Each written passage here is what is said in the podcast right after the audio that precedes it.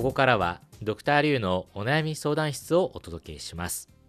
このコーナーは今を生きる中日の若者からの悩み相談を受け解決に向けてアドバイスをするものです。相談を聞くのはリュウエと。本日のアシスタント梅田健です。コロナ禍を受けてドクターリュウはオンラインでの相談室を開設中、えー各地にいるさまざまなお悩みを持った方々と電話をつないでいます。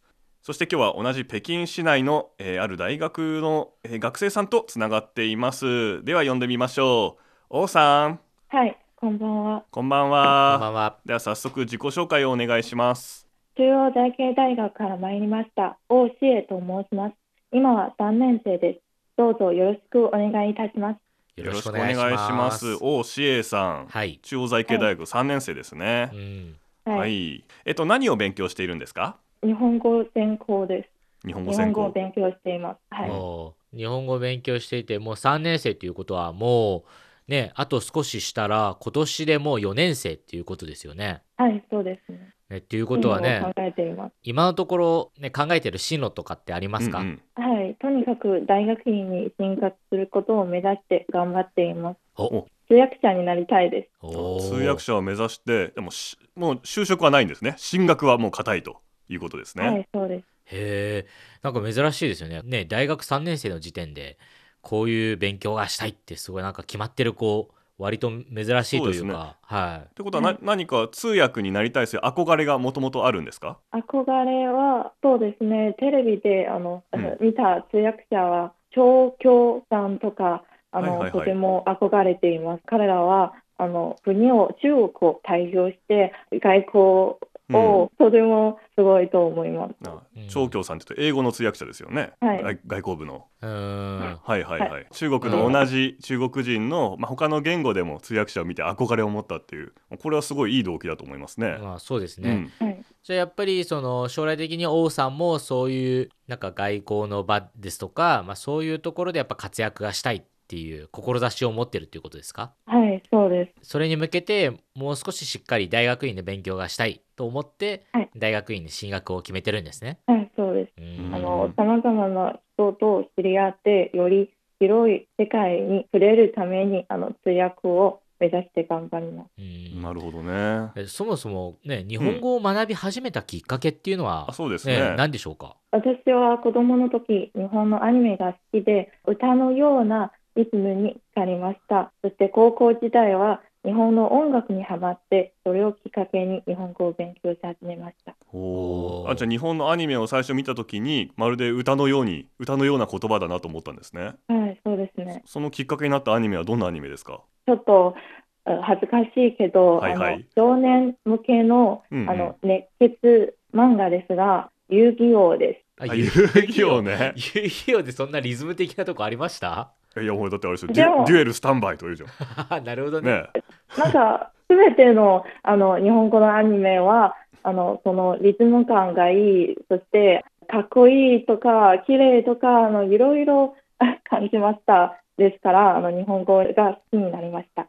あなるほどね。うんまあ、でも確かにね、アニメとかだったらすごいリズム感ありますもんね。まあ綺麗に流れるような感じなのかうな、ん。ストーリーの展開ね、本人の私からしたら中国語の方がよっぽどリズムがある気が するけどあそうですか。そうですねでも遊戯王を見てね、へえー遊戯王の好きなキャラクターは誰ですか？えーキャラクターは あもちろんあの主人公のあ武藤遊戯です。あ武藤遊あ戯自分は、はい、自分は女の子だから、うんかっこいい姿、銃のかっこいい姿、とても憧れています。え遊戯なの海馬社長じゃないの？そうですね。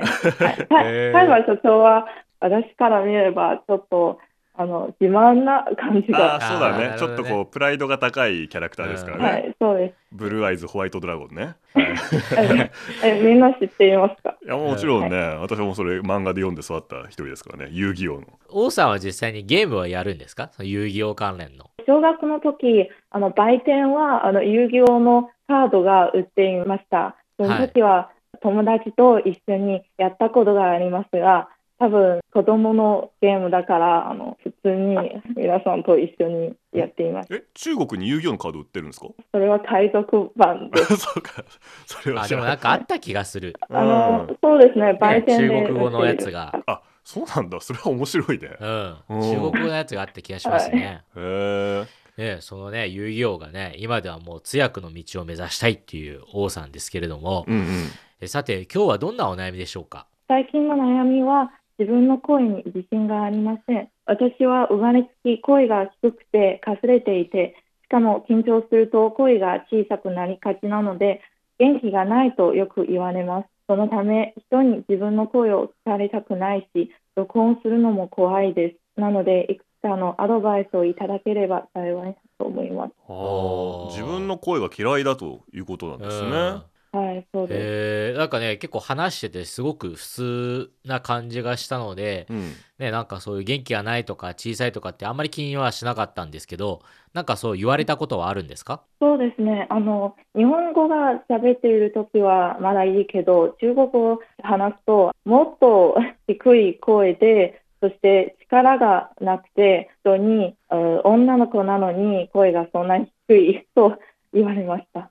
日本語よりも中国語の方が声が嫌いってことですか？はい、そうです。ちょちょっと、うんね。りゅりゅうさんちょっと。自己紹介の部分をねちょっと中国語で一回話してもらってもいいですか、うんさっきの私の名前は大志英です。で大学の名前3年生ですまでちょっと中国語で。はいお願いしてもいいですかね？はい、普段の声がもっと低いです。例えば、嗯，我的名字是王思英，我来自中央财经大学。という感じでうんうんうん。はい。恥ずかしいですけど。まあー落ち着いてるまあ感じがな、ね、落ち着いてるするか感じがするけど。うん、でも、でも私のえキャラクターは、うんうん。あの元気で明るくな印象。例えばあのネットでチャットするとき、私はよく可愛いスタンプを使って、はいはい。スタンプを使って、ですからえ一度あの電話したら人にあの期待外れと言われました。そうだねそうなんですか？えそれえでもでもそれはねチャットでしか会ったことない人とチャットでしか話したことない人と電話したんですね？あ、そそうです。あそんなことあるんだ。なるほどね。あまあ、まあ意外だったということですね。なるほどね。声を聞いて、はい、そうです。でもその王さんはそのやっぱりさっきも言ったそのねもうちょっとキャラ的にはなんかすごい可愛いっていうかもね元気ある子だからえ理想の声どんな感じなんですか、今の女の子の声はあの、うん。とても甘くて、えー調子も高い、そのような感じが羨ましいです。あもう特にあの日本の女の子はあ声がとても可愛くて、私はとても羨ましいと思います。可愛い声ですかね。はい。高めってことか、あーなんか可愛らしい声が羨ましいと王さんは思うということですか？はい、そうです。でも実際にね今ほら王さんはその通訳を目指したいっていう目標があるわけじゃないですかはい。やっぱその目標を目指す上でも今の声はちょっと心配ということですか？そうですね。例えば、あの、オンオンラインで、あの、サイトラとか、通訳の授業を受けたとき、はい。あの、みんな発言したい人は、あの、マイクをオンにして、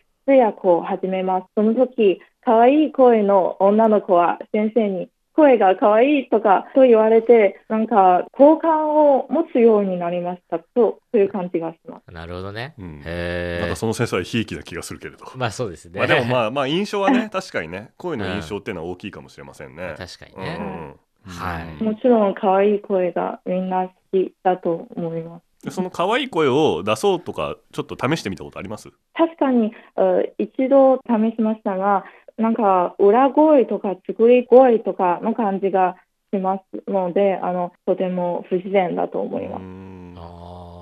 だからねそれがちょっと自然にできたいっていうことですかね。はいそうだね。うんはいわかりました。それでは後半部分で解決方法を考えてみたいと思います。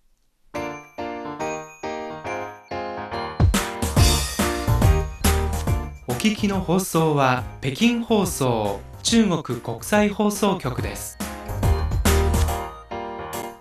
ドクターリュウのお悩み相談室。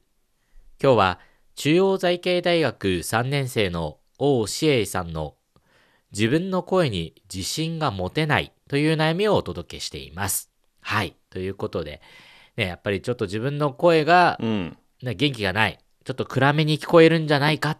ちょっと自信がないっていう悩みですねまあ王。さんの事象で言うと、はいまあちょっとひ低いかすれている、はいで緊張すると、はい特に中国語の時に小さくなる元気が自分は本当は元気のある女の子なのにそれが伝わらないと、はい。うん、ということであとまあすよね。つね通訳を目指しているという点もあって、はいそれはちょっと気になるということですね。はい。はい、早速じゃあお悩みアドバイス移っていきたいと思いますけれどじゃあ今回私梅田からアドバイスしたいと思います。はい、お願いします。ははいい。といってもね、まあ、結構シンプルな話になってくると思うんですけれどもはい。まずやっぱり一つは自分の声を受け入れることですね。あはい。はいというのは私もねよく言われるんですよあの顔と声が合ってないってあ この番組のリスナーの方にどれだけ私の顔を見たことある方がいらっしゃるか分かんないんですけれど私もね前の仕事した時に自分の仕事もしたんですけどね。こう電話を受けてはい。営業の電話して、じゃあお伺いしますって言っていざ行った時に「あれ電話の方は?」みたいな。そうなんですか。そうそう電話の人はなんか40歳ぐらいだと思ったらしくて、まあへ要はその時の私の年齢よりもね20歳近く上の声に聞こえたとえ。なるほど。だからまあ私もねこの声あんま好きじゃなかったんですよね。はい。うん、でもまずやっぱりその声を仕事にしていくとか通訳していくっていうんであればその自分の声を受け入れて把握するということが大事だと思います。でそのためには、うん、やっぱりねそのさっきねあのお悩み言ってくれた時にありましたけど録音した声を聞くのが嫌だって怖いっていうふうに言ってましたけどこれも聞き慣れるしかないですねとにかく。あそうですねう。ん、とにかく録音をたくさんしてその通訳の練習を兼ねてねシャドーイングとか、ーうんそういうのの録音して自分で聞いてでその中でぜひあの自分の中で喋り方いろいろと試してみてください。喉のこの部分をちょっとこう開けたらどうなるかなとか口をこう動かしたら声変わるかなとか。はい。それ何度も試してそれを聞いて自分の中で理想の声を見つけていく。一つでもアドバイスしますと私はねそんなに王さんの声低いと思わないんですよね。そうです。か。っていうのはさっき話した時も例えば遊戯王の話した時の「あ知ってますか?」って時の声とかちょっとね驚いた時の王さんの声はちょうどいいうん綺麗な高さの声だと私は感じました、そうですか。うん、だから出せるありがとうございそうます。そうその声を出してる時もあると思うので、はいうん、そういう声をちょっと自分の中でいろいろとこうすれば出るのかなとか驚いてる時の声こんな感じかなっていうのを試しながらたくさん録音してちょっと最初は嫌かもしれないけどたくさん聞いて。慣れていく。あのねダンスを踊る人が鏡を見ながら練習すると一緒だと思います、うん、はい。やっぱ自分の動きとね実際どう見えてるかって違うんですよね、うん。うん、それも声も一緒。だからそれもたくさん聞いて自分の中でこういう風に喋った時はこういう声になってるんだっていうことを少しずつ感覚をつかんでいくといい声になっていくんじゃないかなと思いました。これがはい、はい、わかりました。はい、以上梅田からのアドバイスでした。じゃあドクターリュウからお願いしますはい。いや、私はどっちかというと、ね、その、やっぱちょっと王さんが自分の声に自信が持てないっていう点と、うんあとやっぱり通訳者を目指してるっていうところからアドバイスをちょっとしたいなと思います。で、実際に最後の質問をした時に、ね、その可愛い声をしている子が先生からちょっと好印象で褒められたみたいな話ありましたけれども、実際ね、その通訳をしてる時って何が大切かというと、何を喋ってるのかはっきりしてるかどうか。だから言ってることが分かるかどうか、分かりやすいかどうかだと思うんですね。はい。で、実際にじゃあ声のトーンは低めがいいのか高めがいいのかっていうと、多分ね、低い方がいいんですよ。通訳をする場合って。えで、それはなぜかというと、声がちょっと高いと聞いてて、まあ、疲れちゃうんですよね。耳が。なので、そういう意味で言うと、その非常に子守歌のように、ね、その緩やかで、綺麗ではっきりとした声が、落ち着きがある声がいいというふうに一般的には言われています。はい。なので、もしそのね、通訳者を目指すっていうのであれば、多分、王さんは今自分の声に自信を持っていいんだと私は思います。ただ、はっきり何かを言う。はっきり物事を言うということはやっぱり練習を重ねていかないと、はっきり言えるようにはなれないので、そういう意味では、声が可愛いかどうかっていうよりは、はっきりそのものが言えるかどうかっていうところに少し重点を置いた方が目標に向かって近づくんではないかというふうに感じました。はい。わかりました。はい。で、もう一つ、さっきちょっと梅田さんも、ね、同じようなことを言ってたんですが、シャドーイングとかね、やるっていうお話なんですが、補足として、例えば、王さんが、その通訳を目指したいと思った相手が多分いるわけじゃないですか。で、今、インターネット上でもいろんなね、通訳をしている方の資料とか音とかね、聞けるわけじゃないですか。その中から、王さん自身がやっぱりいいと思う声を発見して、その声をちょっとシャドーイングというか、ちょっと真似をするということも、まあ一つの方法ではないかなというふうに思いました。はい。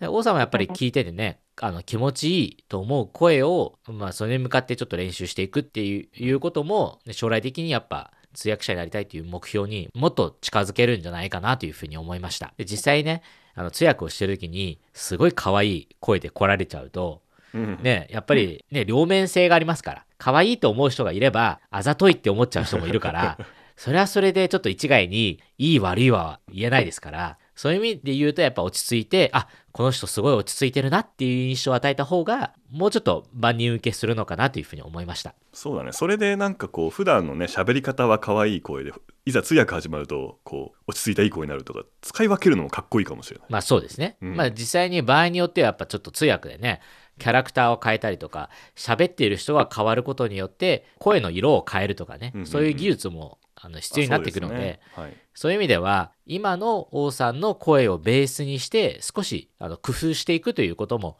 ね、これから練習してできるようになれば、もっともっと広がりを持たせることができるんじゃないかなというふうに思いました。はい。ということで、王さんいかがでしょうか？いろいろ勉強になりました。確かに、リュウさんの話を聞いて、少し安心になりました。自分の声も自分にできている分野もあると思います。今も、シャドーイングの練習が続けていて、自分の録音を聞いて理想の喋り方を見つけて、そしてもっと工夫してみます。えーやはりあの自分の録音を直面しなければならないと思います。これからも通訳の能力と声を磨いていきたいと思います。はい。素晴らしい、ね、うん、これからやっぱね目標があるっていうことはいいことですしそれに向けて進学するわけですからぜひね自分の目標に向かって頑張ってほしいなと思います、ねその第一歩としてね、まずこの番組をね、えーまあ、10回、はい。20回30回ぐらい聞き直して。はい、わかりました。自分の声とはい。慣れてみるとねはい。いいかもしれませんね。はい、はい、はい、貴重なご意見をいただきありがとうございました。はい、どういたしまして。ドクターリュウのお悩み相談室。今日は中央財系大学3年生の王志英さんの自分の声に自信が持てないという悩みをお届けしました。それではまた次回。再见。再见。